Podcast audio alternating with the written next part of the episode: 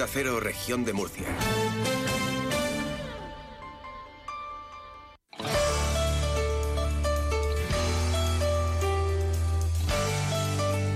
Región de Murcia en la Onda. Maripaz Martínez. Muy buenas tardes. En este último día del mes de febrero, estamos a 29. Eh, contarles que el portavoz del gobierno murciano, Marcos Ortuño, ha confirmado que el borrador de la reforma de la ley del Mar Menor, presentada hoy por el vicepresidente José Ángel Antelo, es una iniciativa parlamentaria de Vox que se transmitirá en la Asamblea Regional y que nadie tiene, nada tiene que ver con el Ejecutivo Autonómico. Ortuño ha contestado de esta manera al ser preguntado por las declaraciones de Antelo, quien anunció que iba a presentar en la reunión del Consejo de Gobierno el borrador de la reforma de la Ley de Protección y Recuperación del Mar Menor a sus socios eh, del Gobierno regional. Ortuño ha vuelto a puntualizar que la postura del Partido Popular es clara y sigue siendo la misma. No van a dar ni un paso atrás en la protección ni en la defensa del Mar Menor. Como iniciativa parlamentaria, nada tiene que ver con el Gobierno, pero la postura del Partido Popular es clara y sigue siendo la misma. No vamos a dar ni un paso atrás en la protección y en la defensa del mar menor. Y no vamos a aprobar ninguna modificación que suponga un retroceso en su protección. Ante lo ha dicho en este tema que estaba convencido de que iban a llegar a un acuerdo. Nuestra postura es clara. No vamos a dar un paso atrás en la protección del mar menor. ¿Estaría abierto el Gobierno a una modificación que no suponga un retroceso en la protección? Ya digo que no vamos a dar un paso atrás en la defensa y en la protección del mar menor. Por cierto, el concejal de movilidad en el Ayuntamiento de Murcia, José Francisco Muñoz, ha anunciado durante el pleno de la corporación que el consistorio ha iniciado un proceso para la remunicipalización de la estación de autobuses de San Andrés. La estación de autobuses, gestionada hasta ahora por una UTE a través de un contrato de explotación que expira próximamente, volverá a ser de propiedad municipal, lo que supone una gran oportunidad para la revitalización de los barrios de San Andrés y San Antolín. Esto implica que esa estación pasará a manos del ayuntamiento para que en la ejecución de todo el plan de movilidad y sobre todo como una pata fundamental del plan de movilidad del nuevo modelo de transporte, los trabajos de coordinación con la comunidad autónoma, la integración del área metropolitana, la integración también de la estación del Carmen, el entorno que supone la nueva ubicación de la estación de autobús y la estación de tren del Carmen, implica la adopción, de, la adopción necesaria de una decisión como la reversión como la recuperación de la estación de San Andrés, no solo para integrarlo en el nuevo modelo de transporte, no solo para dar facilidades, flexibilidad y toma de decisiones al Gobierno en la implantación del nuevo modelo de transporte, sino también como una fórmula de integración de barrio, de recuperación de barrio, de revitalización de un entorno que necesita de medidas adecuadas para que esta mm, infraestructura que durante tantos años ha estado inserta en el mismísimo barrio de San Andrés tome nueva fuerza, nuevo impulso y contarles que el premio a la mujer murciana del año de esta 25 edición ha recaído en la moratallera y carabaqueña de adopción, María Rocío Álvarez López, doctora en farmacia, especialista en análisis clínicos y en inmunología y primera mujer en acceder al cargo de jefe de servicio en un hospital de Murcia. Así ha informado, lo ha informado hoy la consejera de Política Social, Conchita Ruiz, al Consejo de Gobierno eh, sobre las candidaturas galardonadas con los premios 8 de marzo que promueve la comunidad para reconocer a las mujeres y colectivos de la región que destacan por su implicación en la defensa de la igualdad de género dentro del ámbito social, cultural, político y económico.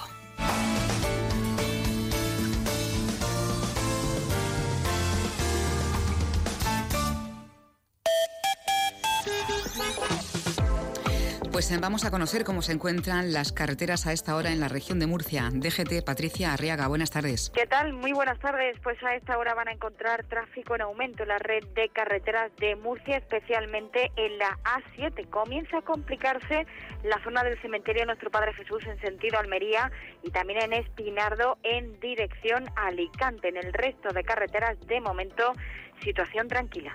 Tenemos a esta hora 22 grados en la ciudad de Murcia.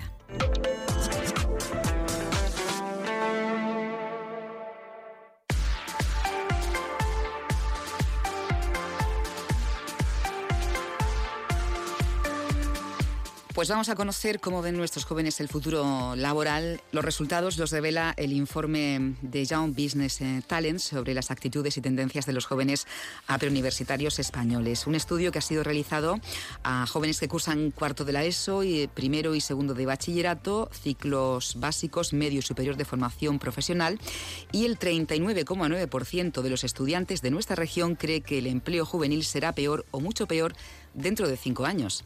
Saludamos al director de Young Business Talents, Nuño Nogués. Muy buenas tardes. Buenas tardes.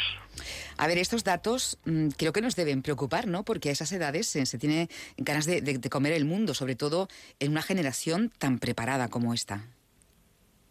Sí, efectivamente. Bueno, mm, hay un lado positivo. Hay también algo más de un 40% que opinan que, va a mejorar. O sea, que está un poco nivelado. Pero sí es cierto que los jóvenes murcianos son los más pesimistas dentro de lo que es el conjunto de España.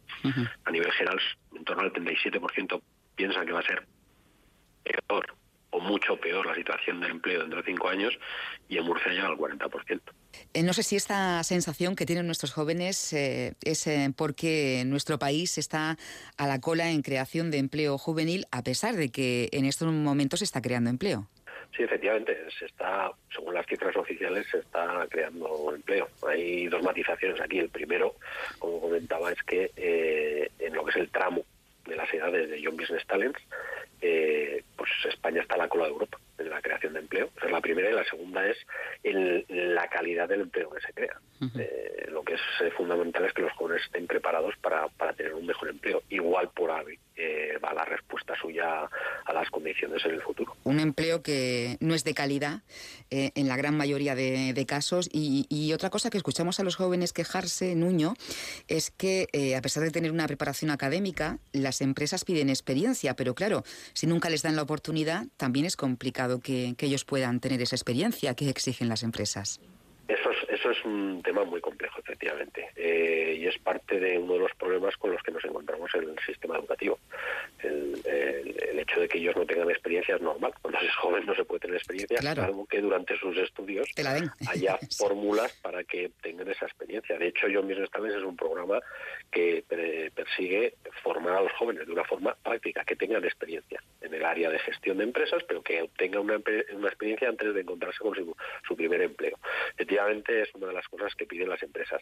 De todas formas, para los jóvenes, ¿eh? y, aquí también lo hacen, son igual las respuestas de los jóvenes murcianos que a nivel nacional, para los jóvenes parece que la experiencia solo ocupa el tercer lugar en importancia a la hora de hacer un trabajo, a un, trabajo, un empleo. la primera es el interés y la hora de trabajar, y la segunda los idiomas. Pero sí que ven también los jóvenes que en tercer lugar ponen como, como la, experiencia como un factor fundamental a la hora de obtener un, empleo, un trabajo. Esto quiere decir, Nuño, que los estudiantes de, formación profesional tienen más salidas ¿no? a la hora de encontrar un puesto de trabajo.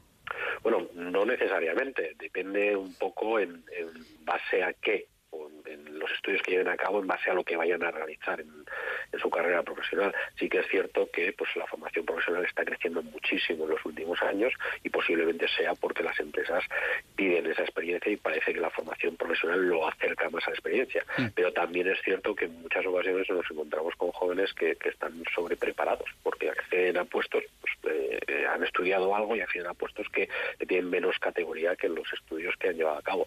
Por lo tanto, pues igual la formación profesional es una salida mucho mejor para ciertos tipos de empleo. Pues precisamente quería yo preguntarle eh, por esta cuestión, porque eh, están muy preparados, ¿no? Eh, la evolución tecnológica y la digitalización no va a parar, ¿no? Cada vez se especializan en, carreras más tecnológicas, sin embargo piensan que estará todo más complicado en cinco años, ¿no? Aunque en cinco años es demasiado aventurar, ¿no? Lo que puede ocurrir. No, tenemos certeza, ellos no tienen certeza, nosotros tampoco, no sé si hay alguien que pueda tener certeza de, cuál será la situación laboral en cinco años, pero bueno, de su punto de vista y, es totalmente respetable y bueno, bajo su punto de vista va a estar más, más complicado.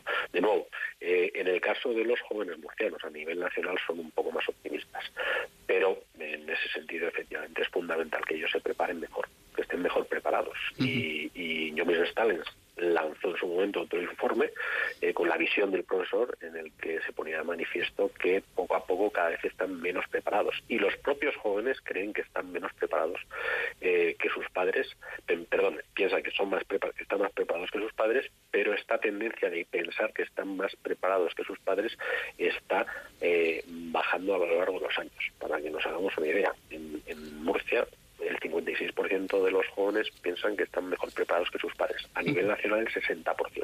Pero es que hace eh, 4 o 5 años estamos hablando de un 80% que pensaban que estaban mejor preparados que sus padres. O sea, hay muchos menos jóvenes ahora que hace unos años que piensan que están mejor preparados que sus padres. Y eso es un problema. Claro.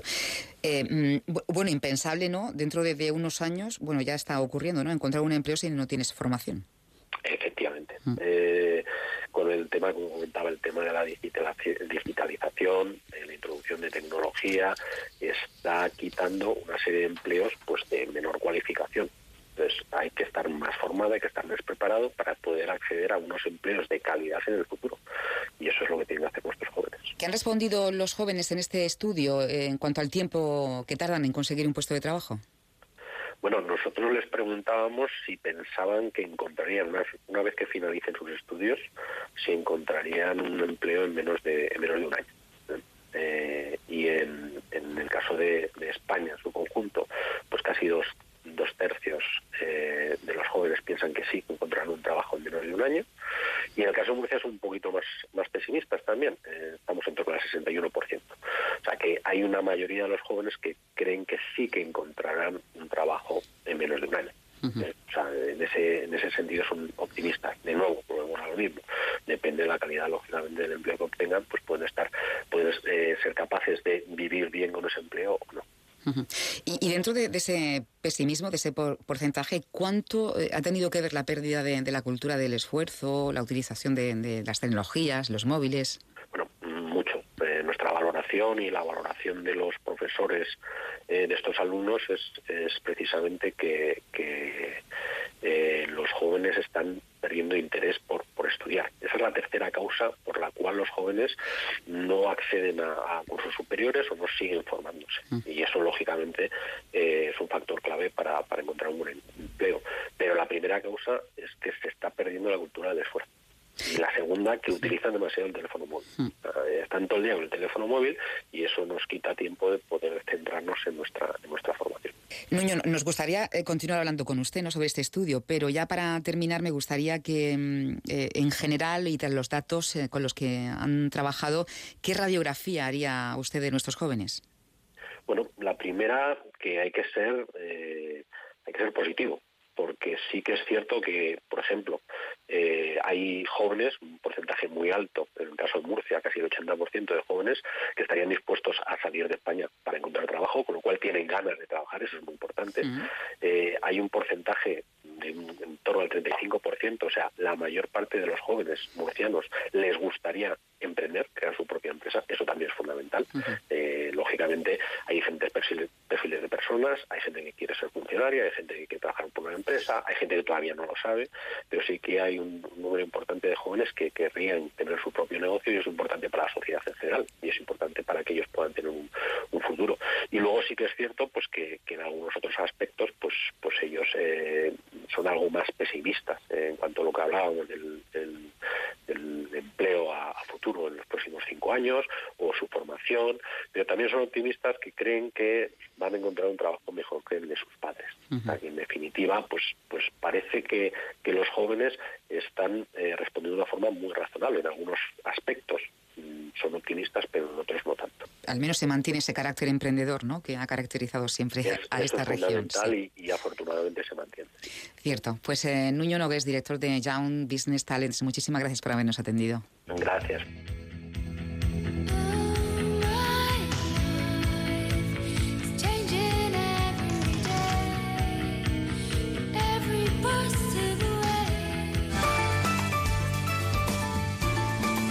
Región de Murcia en la onda, Onda Cero.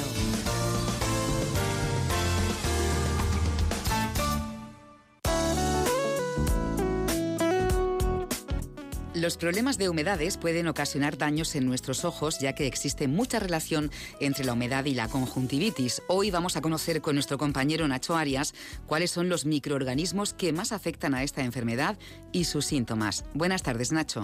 ¿Qué tal? Muy buenas tardes. ¿Qué microorganismos son los más perjudiciales para la conjuntivitis? Quizá muchos de ustedes han podido observar en las paredes de sus viviendas manchas de humedad que no solamente dañan el espacio físico, sino que incrementan la posibilidad de sufrir algún problema de salud como conjuntivitis, asma, infecciones pulmonares o sinusitis.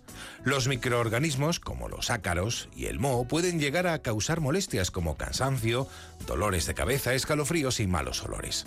Y hago especial mención a estos microorganismos porque son los más perjudiciales que aparecen debido a la humedad. ¿Cuáles son los síntomas que advierten de una conjuntivitis? Pues los principales síntomas que presenta un cuadro de conjuntivitis son el enrojecimiento de la parte blanca del ojo, la inflamación de la conjuntiva, es decir, la capa fina que cubre la parte blanca del ojo y el interior del párpado o de los párpados, un exceso de lágrimas, la sensación de tener un cuerpo extraño en el ojo o ganas de restregarse el ojo, picazón, irritación e incluso secreciones. El tratamiento de esta patología lo pautará el especialista, pero además conviene acudir a expertos de humedades como los de Murprotec para asegurarnos de que el hogar y aquellos espacios que se habitan frecuentemente están con unos correctos niveles de humedad para no favorecer la aparición de microorganismos perjudiciales para la salud. Hasta otro día, buenas tardes. Hasta otro día, buenas tardes. Un día descubres que tienes humedades en techos, paredes, están por todas partes. ¿Qué puedes hacer?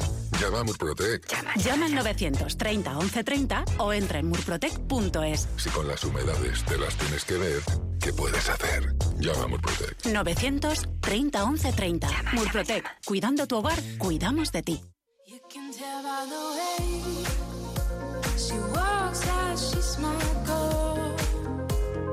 Región de Murcia en la onda. Tardes para compartir, informar y entretenerte. A partir de las dos y media en Onda Cero.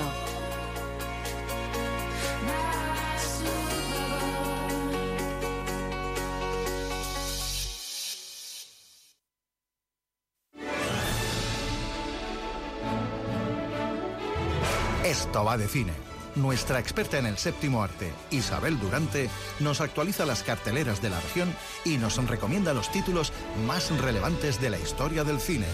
Esto va de cine. Prepara las palomitas. Pues allá vamos, vamos a volar con las películas de cine, aunque creo que no hay ninguna de, de globos ni, ni, de aviones, pero sí, vamos a dejarnos llevar por la imaginación, a disfrutar con los estrenos que llegan para el fin de semana y con unos superclásicos que nos ha traído eh, hoy jueves Isabel Durante. Muy buenas tardes. Muy buenas tardes, doña Maripaz Martínez, ¿qué tal? Yo bien, y tú mejor porque has llegado con una botella de vino. Sí, me la han regalado y entonces digo, pues oye, esto ya parece que no, pero cuenta, porque oye. llegamos con mucha hambre. Sí.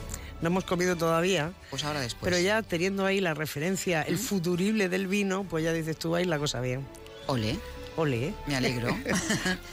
Luego le echamos un tiento. Eso. Bueno, que tenemos estrenos poquitos esta semana. Sí, pero ha sido una semana muy cinematográfica. Porque es verdad, el IBAF. Estamos con ¿Mm? el IBAF, este Festival de Cine Internacional de Murcia, eh, que nos ha traído hasta aquí, dentro de la sección oficial, pues largometrajes de todos sitios, desde Lituania, eh, pues de Estonia, de Francia, de Argentina, de Luxemburgo y por supuesto también de España.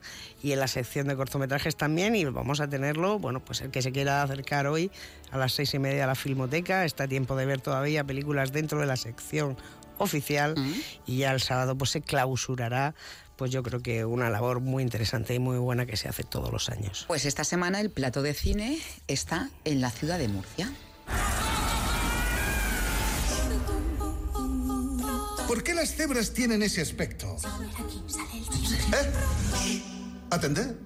¿Cuánto tiempo hacía que no veíamos a Nicolas Cage en la gran pantalla, no? Bueno, hacía mucho y es como si no lo viéramos porque está absolutamente irreconocible. Uh -huh. Dream Escenario, una película de Christopher Bogley, un realizador noruego, aunque es una producción americana y que nos muestra pues este Nicolas Cage que bueno pues ya han sonado esas voces de la mejor interpretación de su carrera porque hay una transformación física importante no junto a él están Julian Moore o Michael Cera y nos cuenta la historia fíjate la premisa de, de arranque es chulísima un profesor no que es el protagonista empieza a ser el protagonista de los sueños de un montón de gente. Uh -huh.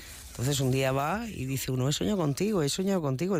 Hay cientos de personas que sueñan contigo y se convierte, por tanto, de ser una persona pues bastante, eh, podríamos decir, del montón, pues en una, realmente en, una persona bastante afamada y todo lo que ello supone, ¿no? Hasta que de repente esos sueños empiezan a convertirse en pesadillas y todo cambia. Es una historia bastante surrealista de los nuevos tiempos, con toques de humor interesante. ¿eh? Paul. Tranquilo. Estoy aquí, estoy aquí. Hacía tiempo que no tenías esas pesadillas. Busca de venganza. ¿Qué se sirve? ¿Qué has soñado? Fría, por supuesto. Y sobre todo en la parte 2, que es la que nos llega de Dune. Esta secuela de esa historia de ciencia ficción que dirige uno de los realizadores más lúcidos del cine contemporáneo, como es Denis Villeneuve. Eh, seguro que todos nuestros oyentes conocen un montón de títulos interesantísimos de él. Por supuesto, la primera parte de Dune, Blade Runner 2049, La Llegada, Sicario, Prisoners. Es decir, mm, bueno, pues una, una filmografía realmente significativa y, estupenda.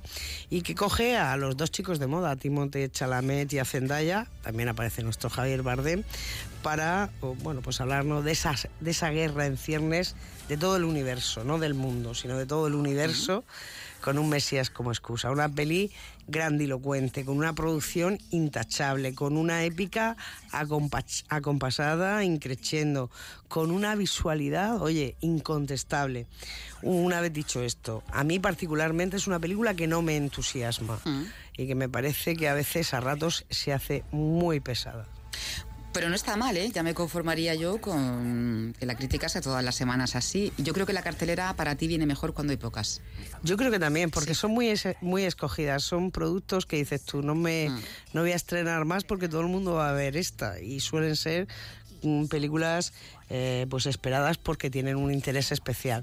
En cualquier caso, como digo, Doom para mucha gente está siendo un auténtico, una auténtica revolución, pero personalmente yo entiendo, creo que es por la temática, a mí me aburre un, poco. Pues tenemos Doom parte 2 y Dream Escenario, los dos estrenos eh, para el fin de semana. Y quiero hacerte una pregunta. ¿Cómo llevamos la campaña electoral en la película de esta casa políticamente incorrectos? Bueno, pues la película va como un tiro, va genial. Es una película que ya dijimos en su momento que ponía sobre la mesa cosas muy de actualidad. Fíjate esta semana, Avalos y todo lo que ha pasado.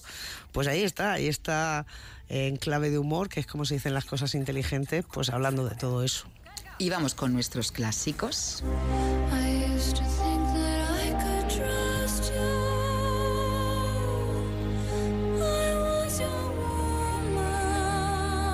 Esto va de cine. ¿Sabes por qué he escogido esta canción, Isabel? No, pero me lo vas a contar, ¿no? Porque esta semana, bueno, les aviso, la semana que viene amenaza Durante con marcharse a Arco, con lo cual el, jueves no tendremos cine, ya no, me buscaré la vida con otras cosas. Pero cuando vuelva os contaré qué tal ha ido. Y entonces, esta semana los clásicos están dedicados a, los artistas. Ha hecho aquí un biopic y Lana del Rey, que es la que canta. Sí, que es una de nuestras favoritas. Pues sí, esta canción se llama Big Ace. Ah, pues es que hemos cogido en la película, exactamente. De Tim Burton, sí, que nos habla de, muchas cosas. A escuchar. Bueno, pues comenzamos porque tenemos muchos clásicos. Contémplala igual que contemplarías a mil mujeres extrañas, pero no la llames nunca tuya, porque sus secretos son inagotables y nunca llegarán. Y vamos a empezar, como dicen en Murcia, por la punta y nos vamos a, a ir muy lejos. Al año 36 que es cuando Alexander Korda realiza Rembrandt. Bueno, ¿qué vamos a decir de Rembrandt? Pues un celebérrimo pintor holandés, al que en este caso encarnó Charles Lawton, y que nos contaba cómo a partir de la muerte de su mujer su pintura eh, pues se tornaba mucho más pesimista eh, y claro los coleccionistas decían hombre no queremos algo tan terrible no con lo cual eh, bueno pues él se arruina y todo lo que sucede con sus amantes. Es una película hecha con mucho oficio es una película de cine de verdad que nos adentra pues bueno en lo que son los procesos creativos del artista pero sobre todo en sus cuestiones personales. Fantástica. Buena clientela esta noche. Demasiado buena gracias a su pasquín. Sí, ya sé que gano millones, pero prefiero... Ay, joven artista, contratado para realizar un nuevo cartel para el cabaret. Moulin Rouge. Efectivamente, y es que cómo vamos a hablar de artistas sin ir a esa gran película que fue Rouge de John Huston, años 50. Luego se han hecho muchas versiones, pero aquí vamos a ver un auténtico retrato del París bohemio de finales del siglo XIX, donde ese eh, podríamos decir, contrahecho pintor Toulouse-Lautrec, que era el miembro de una familia muy acomodada pero que le dio por aquello de los bajos fondos y por supuesto del, del cabaret y del cancán, pues eh, bueno, pues mm, eh, vamos a, ver ese devenir de él por todos por todos esos espacios. Fue nominado nominada al, a la mejor al Oscar a la mejor película, también al director en ese mismo año. No es una película perfecta, pero es muy entretenida. Armonías de color puro, deliberadamente compuestas y cuidadosamente calculadas. Eso conmueve igual que la música. Entonces reniegas de los Aquí tenemos a Vincent Van Gogh. Claro, sí, que como vamos a hablar de arte de biopic, porque hoy estamos hablando de artistas que han recreado su vida, no de artistas de películas.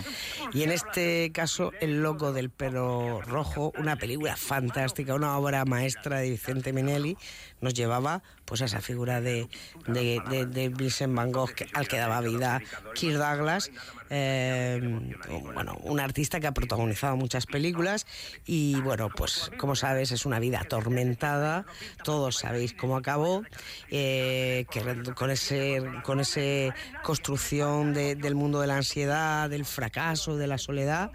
Eh, y también de la locura, ¿no? Y además en esta película aparece Gauguin, otro de los grandes posimpresionistas, que está interpretado por Anthony Quinn, que se llevó precisamente el Oscar. Una película maravillosa.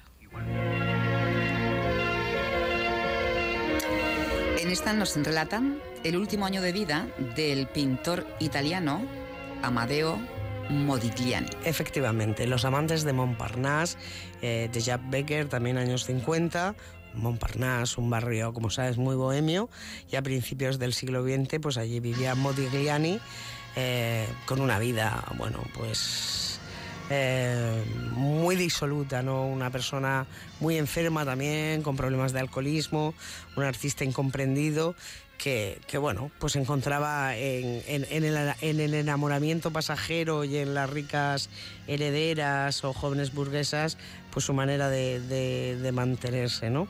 No es una obra maestra, pero a ratos es gratamente conmovedora. Trabajaré solo, es el único modo, y completarás la obra. La completaré. ¿Miguel Ángel? Sí, ¿sabes qué obra era? La Capilla Sistina, mm. nada más y nada menos. El Tormento y el Éxtasis, una película de los años 60 Mm, donde Miguel Ángel era Charlotte Heston. No lo veo mucho, pero, pero bueno. Eh, y bueno, fundamentalmente nos, lo que nos cuenta es pues esas eh, idas y venidas, esas, esos enfrentamientos, esas diferencias artísticas eh, con, con, Julio II, el Papa que le encarga que haga la Capilla Sistina. Sistina perdón.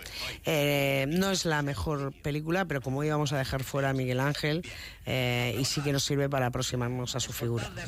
Has perdido la cabeza. Vete al infierno, Diego. ¿Sabes las consecuencias de algo así? Él no está asustado porque no podía faltar Frida Kahlo. Claro, Frida, queríamos meter también mujeres, ¿no? Y Frida y Diego Rivera, que también es muy protagonista en esta película, el que fue su pareja eh, y su complicada pues relación desde que fue su mentor hasta que luego fue su esposo eh, y hasta que ella tuvo una fe con Trotsky. O sea, la cosa, ella era muy provocativa, eh, estuvo con mujeres, eh, fue muy radical, tanto en la vida como en, con su propia manera de plantear los procesos artísticos. ¿Solo exponen arte moderno? Todas exponen arte moderno. ¿Y en el sótano sirven Aquí está DK. Sí, está basado en una, en una historia real, la de Margaret y Walker King, que en los años 50 y 60 pues tuvieron un éxito muy grande dibujando niños con los ojos muy grandes. Por eso el título de la película. ¿Quién los pintaba? Ella. ¿Quién los firmaba? Él, porque parece ser que él tenía, bueno, pues más facilidad para, para, para vender. Eh, nos sirve para conocer esa realidad de cuál ha sido el sitio de la mujer dentro de la historia del arte.